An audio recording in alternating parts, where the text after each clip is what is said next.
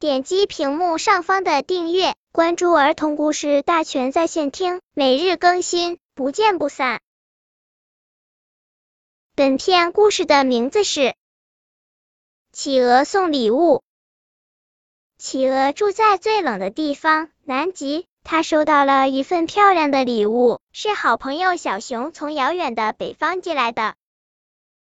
企鹅很感动，他想要给小熊准备一份礼物，送什么呢？最好是小熊家乡没有的东西。企鹅看见海里大块大块的冰，想到小熊那里还是夏天，小熊肯定热得很，就有了主意。于是，企鹅就挑了一块最好的冰，用包裹装了起来。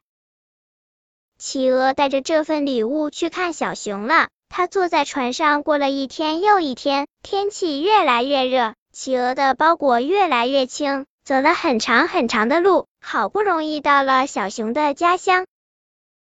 小熊打开这个礼物一看，哎呀，礼物不见了，原来里面的冰都化光了。